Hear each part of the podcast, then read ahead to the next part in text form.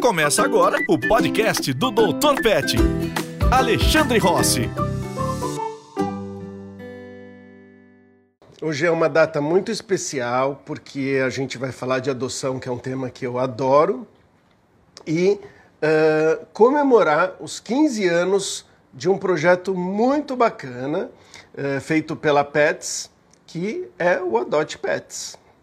Uh, e a gente vai entender melhor ali sobre adoção, sobre como ajudar, sobre como adotar e como não só se preparar para adotar, mas quem já adotou e está tendo alguns problemas, eu também vou procurar ajudar vocês, tá bom? Então, para a gente começar a, a live, eu vou querer falar com a Doc, se ela já puder ficar, ficar preparada, e aí a gente já vai falar com a veterinária que é, controla, né, que sabe tudo desse projeto que já tem 15 anos, que está fazendo aniversário, e a gente vai falar para vocês como, quem tem interesse em adotar, como que a Pets pode ajudar e o que, que vocês podem fazer. E também vou pedir para ela falar um pouquinho do, do que, que aconteceu nesses 15 anos, quantos cachorrinhos e quantos gatinhos foram adotados no programa, tá? Olá, Oi, Ale, tudo jóia? E me conta, me conta nesses 15 anos aí, como que é fazer 15 anos de projeto? Olha, é, é uma baita felicidade, né? A gente está comemorando já desde o começo do ano aqui. É, muita coisa boa, né? Desde o começo lá de 2007 que a gente fez o projeto do, de uma forma não tão estruturada quanto a gente tem hoje, claro, né? A história ela vem passo a passo ao longo dos anos, cada dia melhor. Eu sempre brinco que é que nem vinho, né? Que quanto mais você deixa lá envelhecendo, ele vai ficando melhor. Que nem nós, né, Ale? Quanto mais velho, fica melhor. Agora que vem essa comemoração aí de 15 anos que está deixando a gente muito feliz mesmo. Tem muita coisa boa acontecendo. É, em 2007 a gente começou simplesmente com uma feirinha ali na primeira loja nossa, meio vamos fazer ali um espaço que o pessoal pediu para a gente, vamos ajudar mas não era um foco assim importante, né?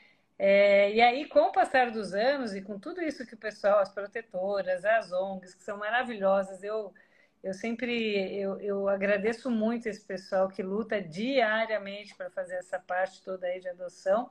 A gente começou a olhar de uma forma diferente e começou a tentar cada vez mais profissionalizar esse, esse projeto junto com as ONGs. E hoje a gente tem três pilares, né? Não sei se eu estou falando demais, você me corta, tá, Lê? Não, pode contar pra gente. É, que hoje a gente tem três pilares, né? Que a gente agora, é, com os 15 anos, ficou cada vez fica mais claro para a gente o quanto nós, como empresa, precisamos ajudar as ONGs a se profissionalizarem. O que, que a gente pode fazer por elas? Em dado momento aqui dentro a gente falou, não adianta só dar o espaço, né? O espaço eu acho que é o mais simples, porque elas conseguem em outros lugares. Aí a gente começou a fazer esses três pilares, que é a, o espaço de adoção, que a maioria, quase todas as nossas lojas têm hoje, e lá ficam sob supervisão de veterinário, com ar-condicionado, comidinha boa, água, ficam super bem é, dentro dessas lojas, né? Isso facilita muito a adoção, porque o cliente, todo cliente que entra se apaixona. Inclusive, a gente tem cliente que vai na loja só para ver os bichinhos para adoção às vezes nem compra na loja, né? Ele vai direto no, no setor de adoção. O outro pilar é doação, que é uma coisa que a gente começou é, forte aí com a parceria da editora MOL e da Arredondar. Então, o cliente consegue no caixa fazer um arredondamento em dois palitos, ou então é, comprar aqueles livrinhos, quebra-cabeça, tudo que a editora MOL faz conosco. Eles fazem um trabalho lindo, né? É, é impressionante o quanto isso trouxe é a parte financeira que as ONGs precisam. Não adianta só espaço, eles precisam de dinheiro para conseguir castrar, vermifugar, vacinar, cuidar desses bichos, resgatar, é, é, construir canil, tem um monte de coisa que eles fazem, né? E também o terceiro pilar que eu acho que está ajudando tanto uh, os animais de rua, no sentido de mostrar para as ONGs é, que elas podem fazer é, toda a parte burocrática de uma empresa de uma forma bem regular, né, que isso só vai trazer para elas mais rentabilidade, mais dinheiro para poder cuidar dos bichos. Toda a parte jurídica, de contabilidade, tudo que eles têm que fazer, transparência, que é uma coisa bem importante no, no nosso país, né? Que às vezes a gente não doa dinheiro porque a gente fica com medo, se realmente é transparente. Sim. A gente faz toda a parte de transparência junto com essas ONGs. E com isso a gente arrecadou aí alguns milhões já, né? Que a gente fez de doação para essas ONGs. Já doamos mais de 60, eu acho que já deve estar em 64 mil animais desde que começou é, o programa. E com certeza, assim, é, para a gente aqui dentro o céu é o limite, sabe? A gente quer ir muito longe com esse projeto porque é o propósito. A gente tem um propósito, independente de empresa, qualquer coisa, a gente tem um propósito muito forte. E, para parar de falar aqui, eu quero agradecer os vídeos que você fez, né? Porque os seus vídeos estão em quase linha final aí de, de produção e de liberação para os clientes que adotaram, que eu acho que é um pouquinho que você vai falar hoje, né?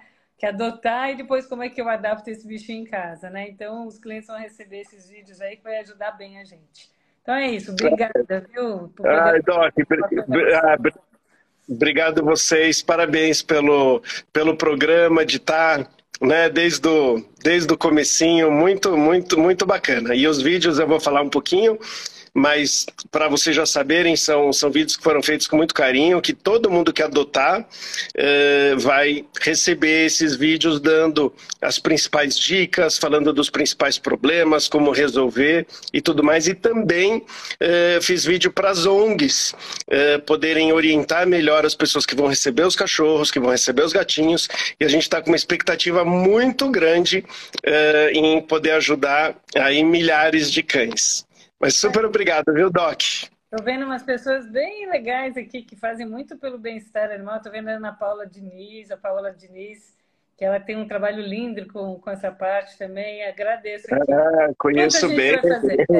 Estou é, vendo ela aqui, o Edu. Estou vendo muita gente bacana que também trabalha muito aí por, por essa causa que, que ela é linda, né? Não tem nada, eu pelo menos ainda não achei nada mais legal do que trabalhar para esses bichos aí, ficarem melhores. Eu também não. Vamos procurar, né? Obrigada, então, tá, viu, Ale? Tá bom. Doc, obrigado você, viu? Vou um beijo. te ouvindo. Beijo. Tchau, tchau.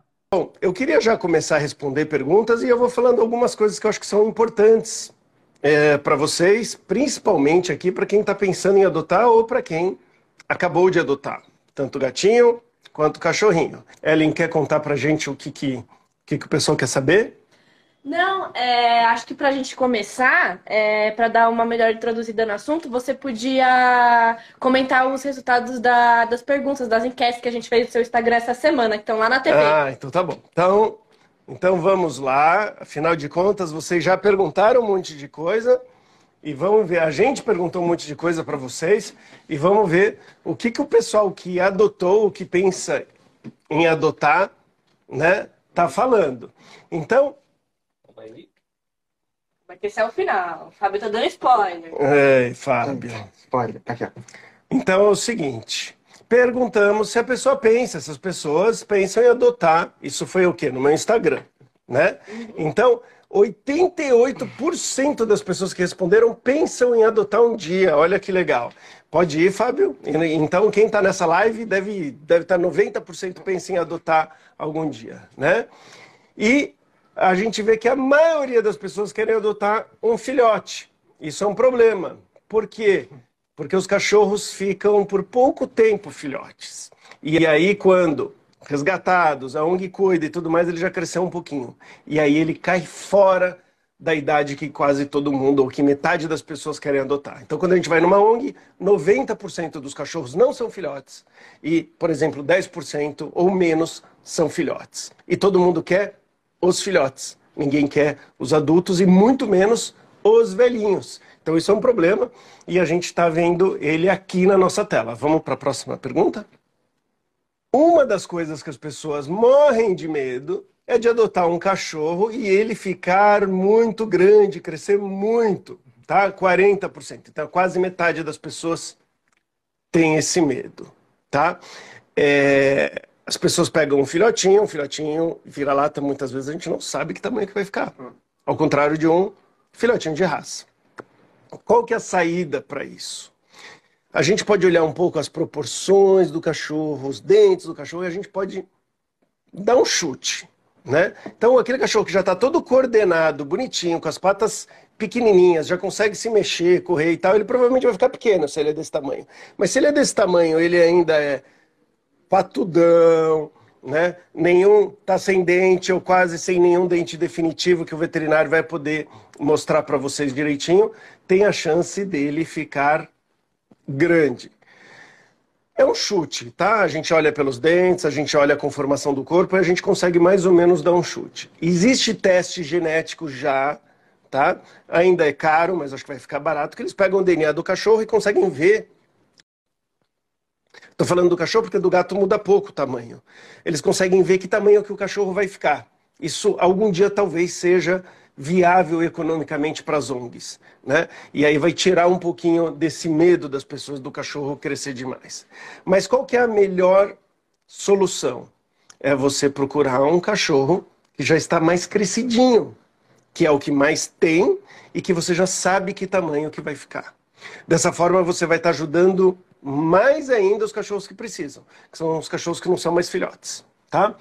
A maioria das pessoas uh, que responderam aqui o questionário já adotou algum cachorro, 83%, então é um, é um número enorme. Né? Então, quando a gente está conversando, isso é legal para eu saber, porque quando eu estou escrevendo as coisas no meu Instagram, falando com vocês, é bacana eu saber que a grande maioria de vocês já adotou um cachorro. Tá? Isso é muito bacana. A lei são cerca de 4 mil pessoas tá, que responderam essas enquetes. 4 mil pessoas. Então a gente faz 4 mil pessoas vezes 80%, né? Dá quanto? Rapidinho. É, Len, vamos ver? Meu Deus do céu, dá.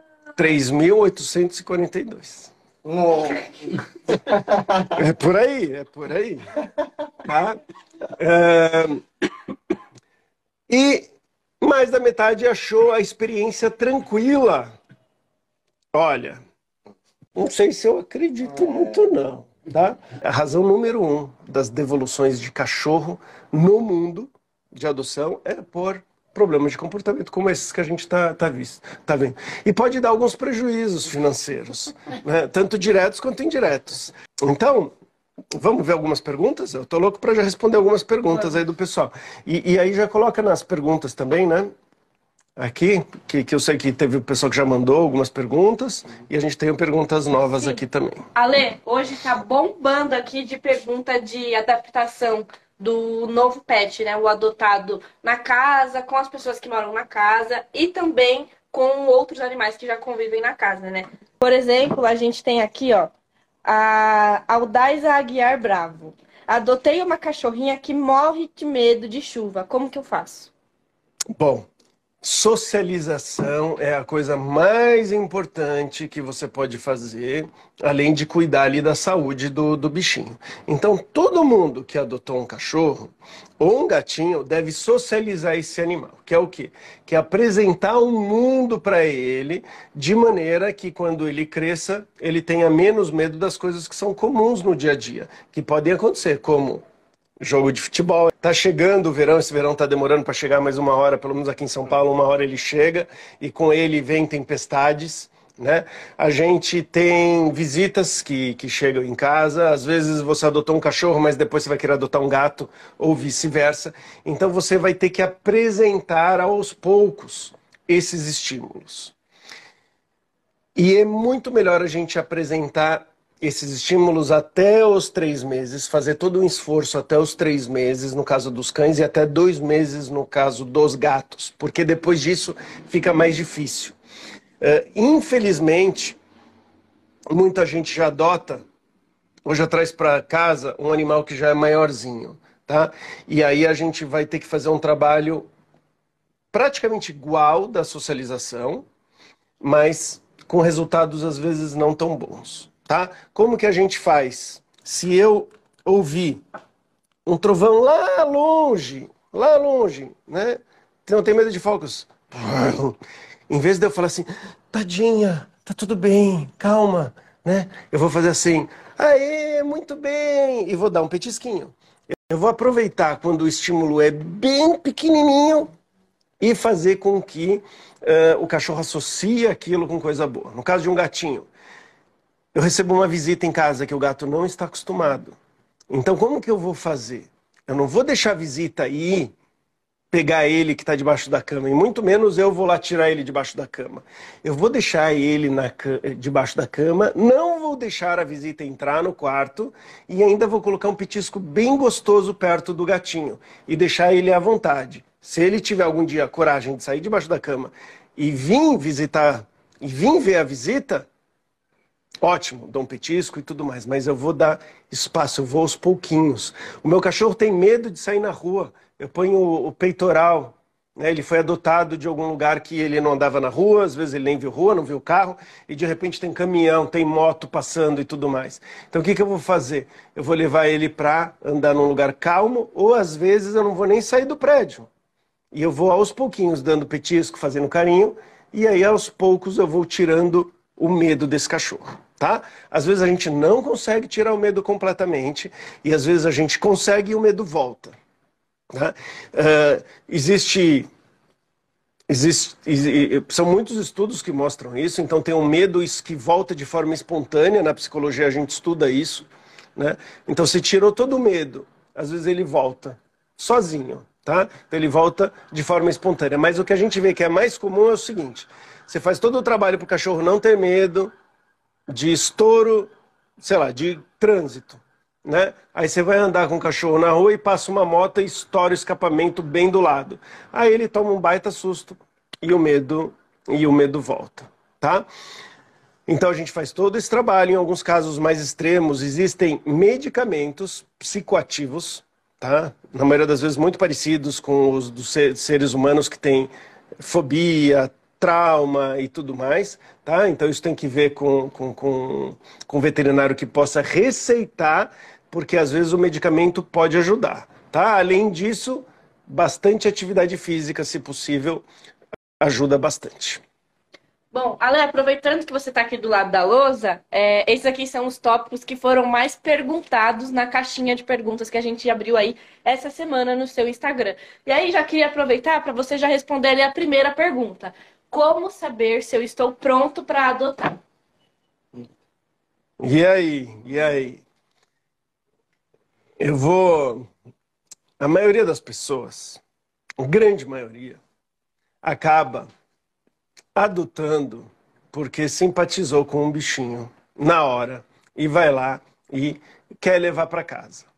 O trabalho dos protetores, muitas vezes, acaba frustrando essas pessoas que escolheram ali adotar na hora, né?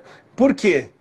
Porque a pessoa vai perguntar e esses não tem que ficar bravos com o protetor. Porque os protetores e até uh, o, a Dot Pets, o que, que vai fazer? Vai tentar trazer um pouco de consciência para a pessoa na hora da adoção. E por que, que se faz isso?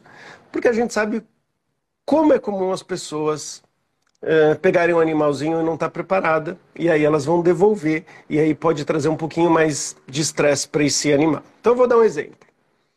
Como eu sei que eu estou preparado para ter um gatinho se eu moro num apartamento? Uma das coisas é ter lá as janelas, porque o gatinho pode cair, ele pode pular e ele pode se machucar, né? Então, tem protetores que vão pedir foto da casa, né? Vão falar: "Cadê a comprovação? Você sabe que o gatinho pode cair da janela?" "Ah, eu não sabia, meu Deus", tal, né? E do cachorro, né? como que eu sei que eu estou pronto para receber um, um, um, cachorrinho em casa? Então eu vou pensar qual que vai ser o custo né, desse, desse cachorro. Eh, eu vou pensar se ele vai ficar sozinho, por quanto tempo ele vai ficar sozinho, se eu tenho maneira de deixar ele mais confortável. Se eu posso ficar dois, três dias em casa então, às vezes é melhor adotar, por exemplo, numa sexta-feira para eu poder ficar os dois primeiros dias em casa e mostrar para ele que aquele é o novo ambiente, porque senão eu levo ele para casa, coloco ele em casa e saio e aí ele chora, os vizinhos podem reclamar. Então, tem uma porção de coisas para a gente fazer um checklist para ver se a gente está pronto. Qual que é a realidade? A realidade é que a maioria das pessoas acaba não fazendo isso. Nem quando adota, e menos ainda quando compra. Tá? Por que eu digo menos ainda? Porque normalmente na adoção, né, claro, dependendo da ONG, dependendo, vai trazer esse checklist. E às vezes, infelizmente, tá? Quando se vende, às vezes não se pergunta nada, dependendo da onde, da onde compra. O fato é que a gente deveria sempre orientar a pessoa a, a, a se preparar um pouquinho antes de, antes de ter um cachorrinho ou um gatinho. Tá? Agora, dito isso, tem um monte de gente que não se preparou e pega um bichinho e cuida dele muito bem também. Né? Então tem pessoas que entendem a responsabilidade que é ter uma vidinha e aí vai, ah, bom, estou com o bichinho, agora o que, que eu tenho que fazer? E tem um monte de gente que se desdobra para dar a melhor vida possível para esses cachorrinhos, tá? Ou para esses gatinhos. Eu já vi um monte de, de gente que não estava preparada, mas foi lá e, e, o cachorro virou a coisa mais importante, o gatinho virou a coisa mais, mais importante ali da vida dela e ela faz de tudo para que esse bichinho tenha uma vida muito bacana. Ale, surgindo aqui vários comentários positivos e que também vão aí de acordo com o que você falou. Ó. A Cleide, por exemplo, comentou aqui: adotei um cachorro que se chama Sushi em uma ONG em maio, mas só agora em outubro que consegui terminar a adaptação dele. Olha só, né? Então, às vezes tem a adaptação do cachorro na nossa casa e às vezes o gato, né? Como que eu faço para adaptar um gato no, no, numa casa? Às vezes a pessoa já quer dar a casa inteira para ele.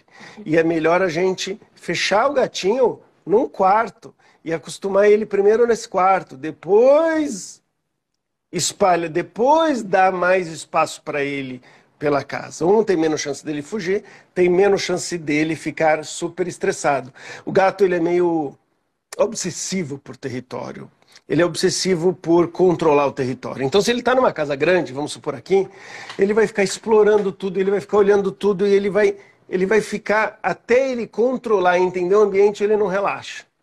Então, quando a gente coloca ele num espaço menor, ele consegue verificar tudo e aí ele consegue relaxar, beber água, fazer cocô, fazer xixi, comer, receber carinho. Aí você fala: opa, o gatinho se adaptou na minha casa, agora eu vou deixar ele na sala também. Né? Outra coisa que acontece, o gatinho no ambiente novo, ele não controla, ele está desesperado. Então ele está com mais medo, ele pode estar tá querendo é, ir para onde ele conhece. Então o que, que vai acontecer? Tem mais chance dele tentar fugir, de conseguir fugir, né? Não é porque uh, ele não gostou da casa, mas é porque ele não conhece a casa ainda. Então é muito mais fácil a gente primeiro estabelecer um lugar menor. Tá? E no caso dos cachorrinhos adotados, principalmente os filhotes, a gente sempre fala dos cercadinhos. Né? Os cercadinhos também ajudam muito a gente. Às vezes a gente vai tomar banho, vai fazer alguma coisa que a gente não vai poder supervisionar o cachorro. E nesse momento a gente faz como se fosse um berço do cachorro. Tá? E a gente vai pôr as coisinhas uh, dele lá dentro. Boa. Ale, ó, aqui tem perguntas parecidas. A Marina e o Fernando estão com o mesmo problema. Eles adotaram um cachorro, só que esses cães estão com problema de medo, de confiança em pessoas e de interagir com a casa, de sair do lugar. O que, que pode fazer nesse caso? É, Infelizmente, assim, é... quando, a gente, quando a gente entende o, o, cachorro e todos os perigos que ele pode ter, né, que, que pode acontecer, como, por exemplo, ele pode ser atropelado, pessoas podem, podem judiar, né, podem, podem fazer algum mal para o cachorro. Então, faz parte do comportamento natural do cachorro ter medo. E se a gente não socializa direitinho, né, é, é mais fácil eles ficarem com mais medo. A maioria das pessoas acaba forçando, na minha opinião, ou desiste ou força demais o cachorro a perder esse medo. E o forçar demais é, não é muito legal. O que, que seria forçar demais? Eu pegar o cachorro e eu quero passear com ele na, na rua, na frente da minha casa, que tem muito movimento. Né? Então ela vai lá todo dia, todo dia. O cachorro não quer ir, ela arrasta, ele vai com o rabinho entre as patas, vai andando, faz xixi uh, fica com medo, recebe visita, vem falar oi para visita. Aí a pessoa fala oi, o cachorro abaixa, faz um xixi de submissão. Então, o que, que a gente deve procurar? A gente deve fazer o esforço para o cachorro ir ganhando confiança, mas entender que alguns cachorros eles vão ser medrosos pelo histórico, pela genética, pela falta de socialização. Então a gente tem que dar tempo e até respeitar um pouco esse medo do cachorro. Por exemplo, tem cachorro que a gente não vai levar para passear em rua movimentada, muito barulhenta. Tem cachorro que a gente não vai uh, deixar nossas visitas passarem a mão na cabeça dele. A gente não vai deixar. Né?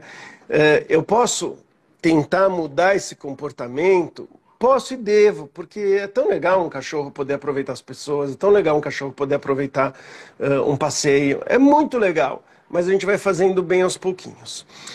E respeitando os cachorrinhos que não vão conseguir chegar lá, tá? Qual que é a coisa que mais funciona na nossa experiência? É a gente deixar o cachorro uh, no peso correto. Tá? O que, que é o peso correto? na maioria das vezes é um pouco mais magrinho do que você acha que é o ideal. Tem que chegar com um médico veterinário ou procurar na internet as tabelas que mostram o que é o peso ideal, tá? O peso ideal em um cachorro bem magricelo, bem magricelo não, com pelo bem curtinho, você vai conseguir ver uns pedacinhos aqui da costela. Então, a gente olhando de cima, o cachorro ele deve ter um peito maior, uma cintura e depois abre nas coxinhas. Tá? E por que, que eu estou falando disso? Né? Por que, que eu estou falando disso agora? Porque quando o cachorro está no peso certo, ele fica muito mais afim de comida. Tá? Ele fica com muito mais apetite. E esse apetite é muito legal para a gente usar ele para fazer com que o cachorro perca o medo das coisas. O animal, quando ele está com pouco menos de gordura, é como se o cérebro dele falasse assim: você tem que enfrentar o mundo, você tem que ir atrás da sua comida, né? Porque na natureza, você ir atrás da comida pode ser perigoso. Agora, quando você está com pouca gordura, você tem que ir atrás da comida, porque senão você pode passar mal de fome. Né? A gente não vai deixar eles passarem mal de fome, a gente não vai deixar né, eles desnutridos, mas instintivamente eles vão ter mais coragem quando eles estão com mais apetite. E não só essa coragem vai ajudar, mas como a gente vai poder levar alguma comida gostosa que eles adoram num passeio ou numa situação que eles tenham medo, ou quando vem uma visita e você pode dar uma coisa gostosa, ele vai associar a coisa que ele tinha medo com comida e isso vai fazer com que eles vão perdendo medo, tá? Então, assim, a maior dica que eu posso dar para vocês que têm animais medrosos e que vocês vão fazer uma socialização tardia, uma dessensibilização e tudo mais, é deixar o cachorro no peso certo, que é mais magrinho do que as pessoas acham, acompanhar como a gente acompanha aqui deles e recompensar, recompensar diante dos estímulos que eles teriam medo. Ale, aproveitando que a gente está aqui do lado da rainha da casa, é, tem gente aqui perguntando como que eu faço para o meu cachorrinho não se incomodar é, com a adoção de um gatinho. Como que eu faço para o meu cachorrinho não se incomodar com a adoção de um gatinho? Na maioria das vezes é o oposto. O que, que quer dizer o... O que, que é o oposto? Na maioria das vezes os gatinhos se incomodam mais do que os cachorros quando vem um outro, um outro serzinho para casa, né? Mas o que, que eu vou fazer então? Eu tô, eu tô com um cachorro e vou trazer um gatinho. Lembra que eu falei que para o gatinho é melhor primeiro deixar ele num quarto, né, isolado? Nesse quarto eu não vou deixar o cachorro entrar. Por quê? Porque eu quero que o gatinho se sinta muito bem em casa antes de apresentar os dois. Às vezes a pessoa já quer apresentar tudo na mesma hora. Então o que, que, que a pessoa faz? Ela leva o, o gatinho para casa e já vai querer apresentar o cachorro para o gatinho, vai querer apresentar a casa inteira, vai querer dar nova ração para ele, vai querer chamar a família toda para conhecer o bichinho que acabou de adotar. É muita informação. Então a gente tem que diminuir. Tá? A gente tem que diminuir as mudanças. E para o cachorrinho, né, que vai vai estar tá curioso para ver o que tem naquele quarto, né? Ter um bichinho novo e tudo mais e tal. O que, que a gente faz para lidar com essa ansiedade? A gente aumenta a atividade física, então a gente vai passear mais com esse cachorro, a gente vai dar mais atividade e a gente vai fazer o que a gente chama de enriquecimento ambiental. Como que a gente faz para o cachorro ter mais atividade e não ficar tão ansioso porque tem um bichinho novo lá? A gente vai pegar comida do cachorro, em vez de dar no potinho de ração, né, a gente vai colocar dentro dos brinquedos. Tá? Então a gente vai pegar, por exemplo, a comida do cachorro, vai colocar aqui, vai fechar, e se ele tiver no peso certo, se tiver no peso certo, o cachorro vai ficar doido, né? Querendo tirar a comida de, de dentro. O que, que vai acontecer? Um pouco da ansiedade por ter um gatinho novo na casa vai ter diminuído, tá? E aí, aos poucos, eu vou apresentando os dois, bem aos pouquinhos. E quando que eu vou apresentar? Quando o gatinho já tiver comendo, fazendo xixi, cocô, bebendo água, dormindo, tudo bonito, tudo bonitinho nesse quarto, tá? Aí eu vou começar a apresentar os dois. O Fábio trouxe aqui um outro, né, um, um outro jeito de criar um enriquecimento ambiental aqui, que a gente congela, né, a, a comida aqui da estopinha, por exemplo, e e aí vai virar um sorvetão, tá? Então isso vai servir, isso vai servir para um monte de, de, de coisas. São ferramentas que vão funcionar, tá? Para quando eu vou trazer um, um bichinho para casa, quando tem uma visita, quando tem são são ferramentas que vão ocupar o cachorro e vão trazer bem-estar para ele. Tá? O que, que a, a Luzia correu e foi fazer agora, né, Luzia? O que, que você fez? Explica para o pessoal, porque você estava aqui do lado, de repente o Fábio trouxe um negócio e saiu correndo e fez um monte de coisa. O que, que você fez? Eu tirei o Bartô de perto da estopinha porque só tinha um Kong, pra eles não brigarem. Viu só? Já, já, já vai dar curso de comportamento animal. Que é, que é o que, que acontece? Quando a gente tem mais de um cachorro, você colocar comida dentro de um brinquedo pode sair briga. Os dois, a estopinha aqui é mais a rainha da casa, logo depois da Mia, né? E então ela consegue inibir o Bartô para não vir comer a comida dela. Mas pode sair uma briguinha, pode sair algum problema. Então o que, que a Luzia fez?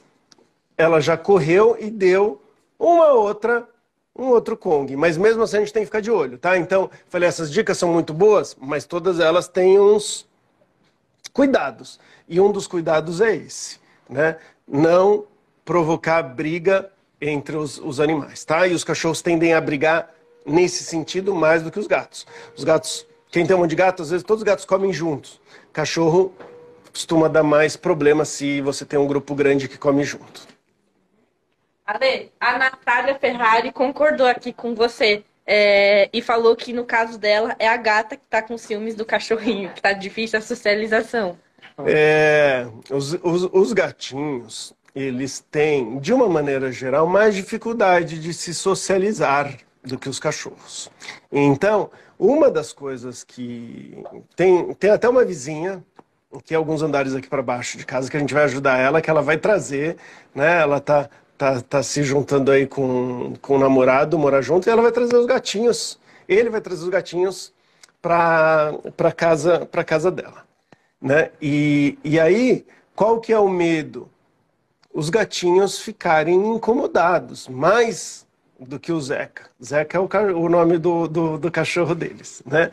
E aí, o que que, o que que eu vou tentar convencer eles? Será que eles estão assistindo a live? Eu vou tentar convencer eles de darem uma mudada na casa. Como? Fazendo umas prateleiras, como eu fiz aqui. Porque eu gostaria muito que os gatinhos tivessem acesso a lugares aonde o Zeca, o cachorro, não tem acesso. Isso ajuda a diminuir um pouquinho os ciúmes ou o conflito.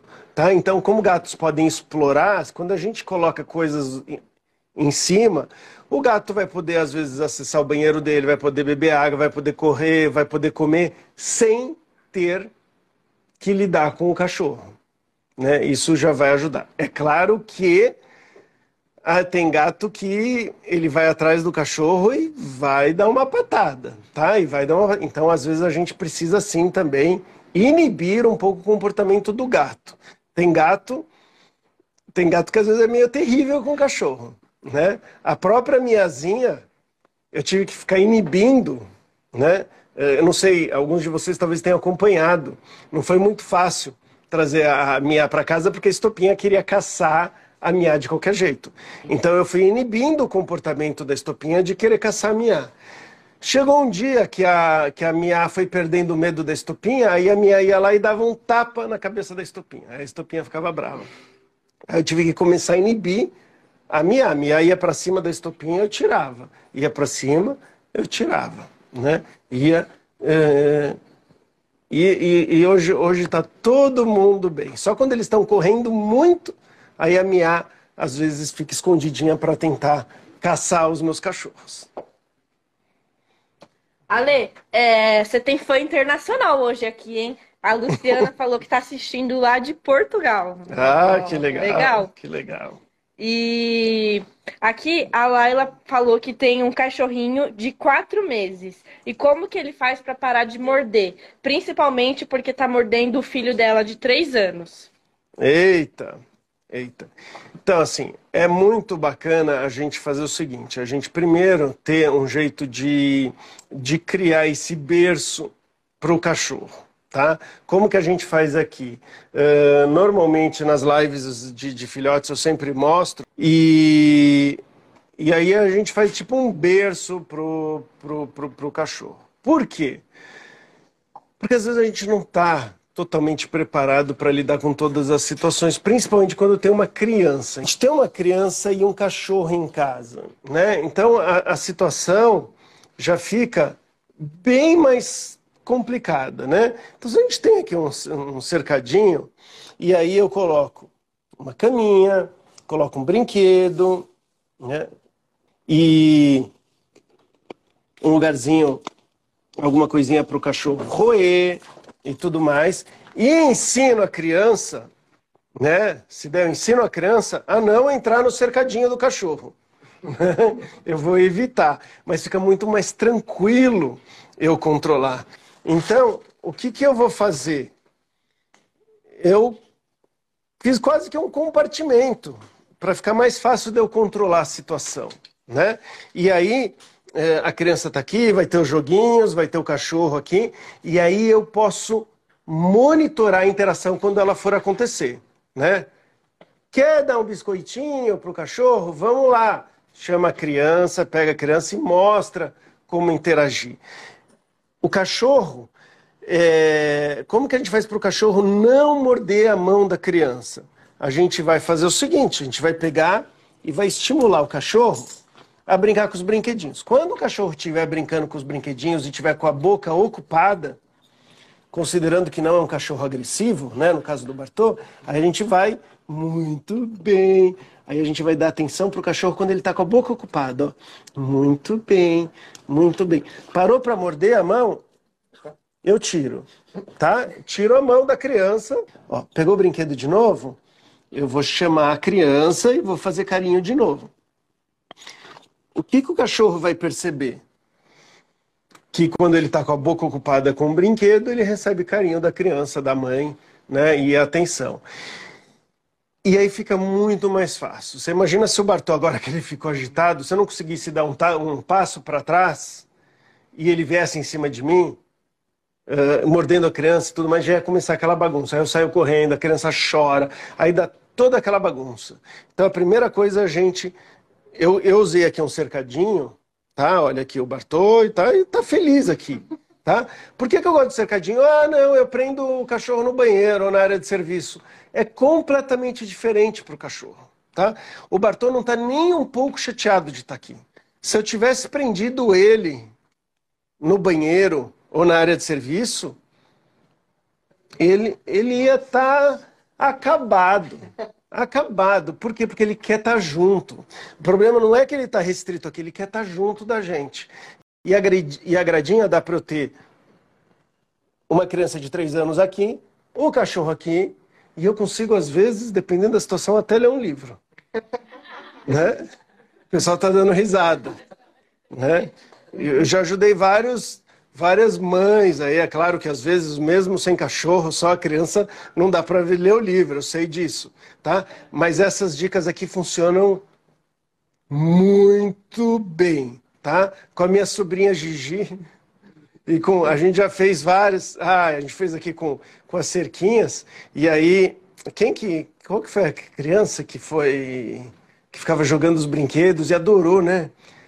Deixa eu tentar lembrar. Eu lembro que eu coloquei as cerquinhas aqui e aí foi um sucesso com a criançada. Fizeram um labirinto e, brincaram. Então isso pode ajudar bastante. Né, Bartô? Tá feliz em todo lugar, né? Desde que esteja com a gente, né? Ale, última pergunta aqui. É... A Ana Cleire falou assim: queria saber sobre adoção em apartamentos. O povo do meu prédio não deixa o cachorro latir nem de dia. Tá difícil eu decidir se vou adotar ou não. Tem limite de animais para apartamento? Tem lei? A gente tem um vídeo para sair sobre isso. Tem, tem, tem, tem, tem. Então, assim, uh, a primeira coisa é que existem leis e as leis elas podem mudar de cidades para cidade, tá? Então, em relação ao número de animais que você pode ter em, dentro da cidade, por exemplo, né? E você pode ter também algumas regras dentro do condomínio. Mas existe a lei, por exemplo, do PSIL, né, que, que muitos de vocês conhecem, que tem um número de decibéis que podem ser emitidos por dia e à noite. A noite é menor, né, depois das 10, se eu não me engano. É uma lei, é uma lei nacional. É uma lei, quem que lembra? É nacional, né? A lei. É, lei é, federal. Lei federal, isso, do, do, Brasil todo. Então, após um determinado horário, né, os cachorros teriam que latir mais baixo, o que a gente não consegue, né? A gente não consegue muito mudar. Então, a gente tem que ensinar, sim, os animais a não latirem tanto quanto muitas vezes seria o, o natural para alguns deles. Né? E a gente vai falar mais sobre, uh, mais sobre esse assunto, mas é um problema de fato, tá? Isso é um problema assim, que atinge muitas e muitas pessoas. Você adota um cachorro, aí você vai deixar o cachorro sozinho, aí esse cachorro ele vai uivar, ele vai chorar, ele vai latir, e, e aí as pessoas em volta podem reclamar. Qual que é a melhor a, a, melhor sugestão. É se você tem alguém no prédio para fazer, por exemplo, uma adoção conjunta, ou às vezes você tem a mãe, ou você tem mais alguém em casa, porque a maioria dos cachorros que lá tem muito é porque eles estão sozinhos. E quando não é por causa disso, é relativamente fácil a gente ensinar os cachorros a não latirem tanto. Quando tem gente em casa. Quando não tem, é muito mais difícil. Tá? Agora, tá pensando em adotar e tá preocupada com latido? Tem cães, e aí eu vou adulto, não filhote, porque filhote não dá para saber direito o que, que vai virar, mas tem cães adultos em abrigos que conseguem ficar sozinhos e que não latem, quase não latem. Então você pode conversar com alguém que tem lar temporário, com alguém que está com abrigo, no Adote Pets, e você vai ver que tem cachorros que vão estar tá nesse perfil né, que fica ok sozinho. Os cachorros preferem ficar com a gente? Preferem, mas tem cachorro que, que nem o Bartô, se fica um tempo sozinho, ele já não se sente bem. A estopinha já fica bem melhor sozinho. Então já tem características do cachorro e tem, tem cães que latem muito naturalmente, tem cães que quase não latem. Então você pode já procurar um cachorro com este perfil. Então, nesse caso, como em vários outros, eu recomendo não ir para os filhotes, e para um cachorro já mais crescidinho, calminho, tranquilo, que consiga ficar sozinho e que não lata muito. Ale, e aí, uma dica a mais sobre esse assunto de apartamento, a gente tem o e-book, né, que fala sobre dicas é, para você lidar com os problemas que os cães têm no condomínio, né, como esse de latidos. Então, a gente vai ter esse e-book aí para ajudar vocês e é, a gente logo mais vai ter os vídeos, né? A gente vai ter os vídeos do Adote Pets dando dicas também, uh, dando dica para vocês fazer uma adoção aí mais legal, mais consciente, evitando, uh, evitando esses problemas. E a leva de vídeo de latidos que tá para sair aí nas suas redes também, né? Ah, então também tem. Aqui a...